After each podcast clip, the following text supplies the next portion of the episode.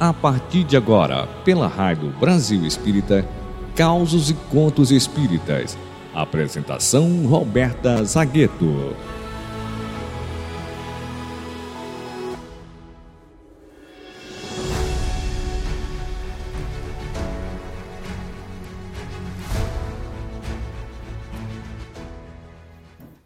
Olá, meus queridos amigos da Rádio Brasil Espírita, esse farol de luz a nos iluminar as consciências e consolar os corações.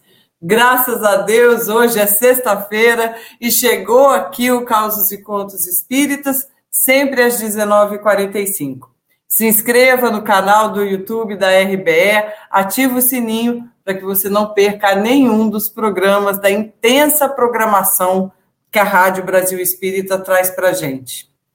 O caso de hoje é uma passagem de Chico Xavier, que nos conta o seguinte: um amigo do Chico denunciou a ele a presença constante na fila de uma mulher rica, conhecida na cidade. Todo fim de ano era, era a mesma coisa. Ela fazia questão de levar sacolas e sacolas para casa. Era um verdadeiro roubo. Havia gente passando fome em todo canto e ela tirava a comida da boca de quem precisava. O Chico escapou da polêmica mais uma vez e disse o seguinte: que humildade a dessa senhora! Enfrenta uma fila com sol ou chuva e pacientemente aguarda a sua vez para pegar os mantimentos. As distribuições anuais às vezes terminavam em briga e sempre provocavam muita confusão. Os pobrezinhos das cidades vizinhas chegavam a Uberaba e ficavam por ali mesmo.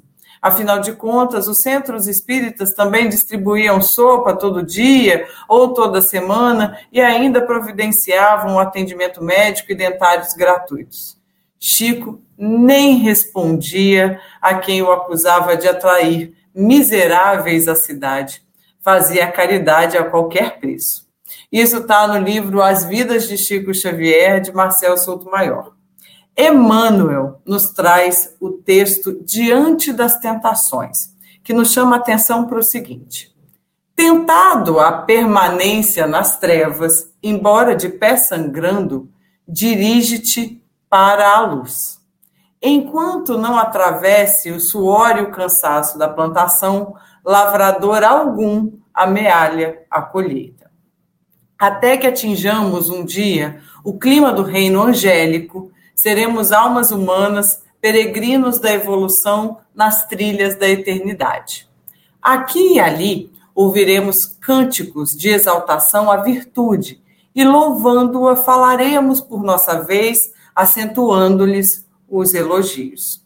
Entretanto, manda a sinceridade, nos vejamos por dentro, e por dentro de nós ruge o passado, gritando injúrias contra as nossas mais belas aspirações. Toma, porém, o facho que o Cristo te coloca nas mãos e clareia a intimidade da consciência, parlamentando contigo mesmo. Ora a ora, esclareçamos a nós próprios, tanto quanto nos lançamos no ensino aos outros. Reparando os caídos em plena viciação, inventaria as próprias fraquezas e perceberás que provavelmente respirarias agora numa enxerga de lodo, não fosse a migalha do conhecimento que te enriquece.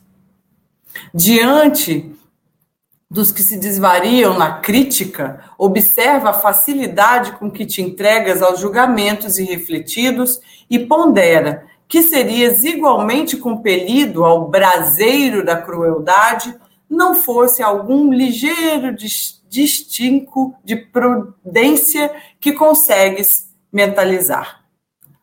À frente daqueles que se envelheceram na carruagem do ouro ou na influência política, recorda quantas vezes a vaidade te procura por dia nos excessos do coração e reconhecerás que também forçarias as portas da fortuna e do poder, caso não fosse o leve fio de responsabilidade que te frena os impulsos.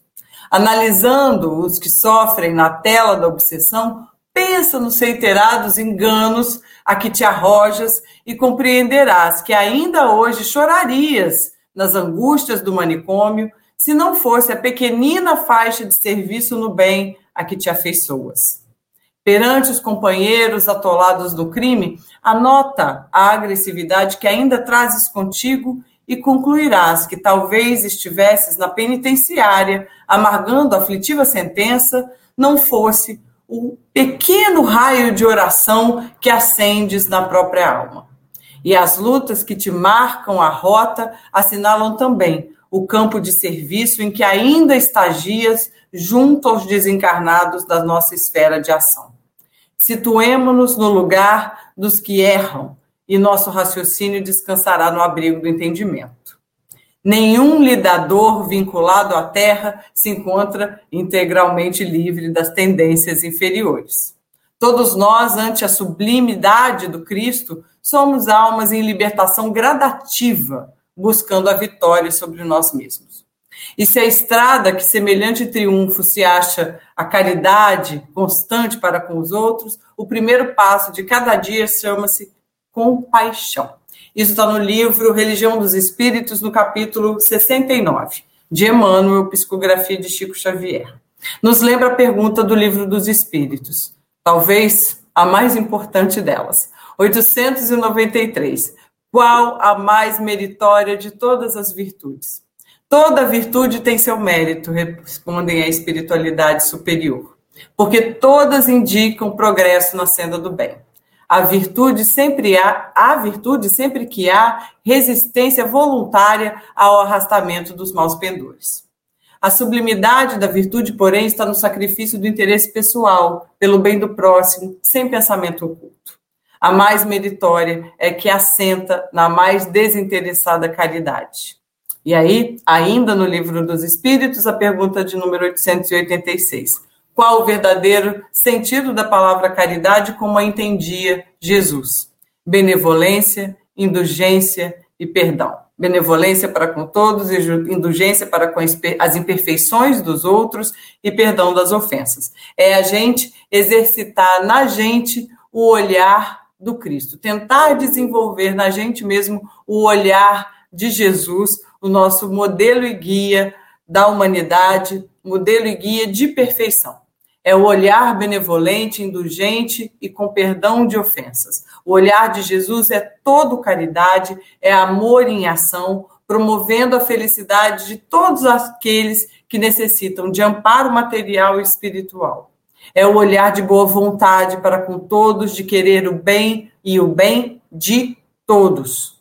É o olhar indulgente, doce por dentro, do qual a gente transpira doçura é, para todos os que estão em nosso redor, indistintamente, é tolerância com as imperfeições alheias, é um olhar que a tudo e todos perdoa, releva, porque reconhece as fraquezas e a falta de conhecimento que ainda pairam na nossa caminhada.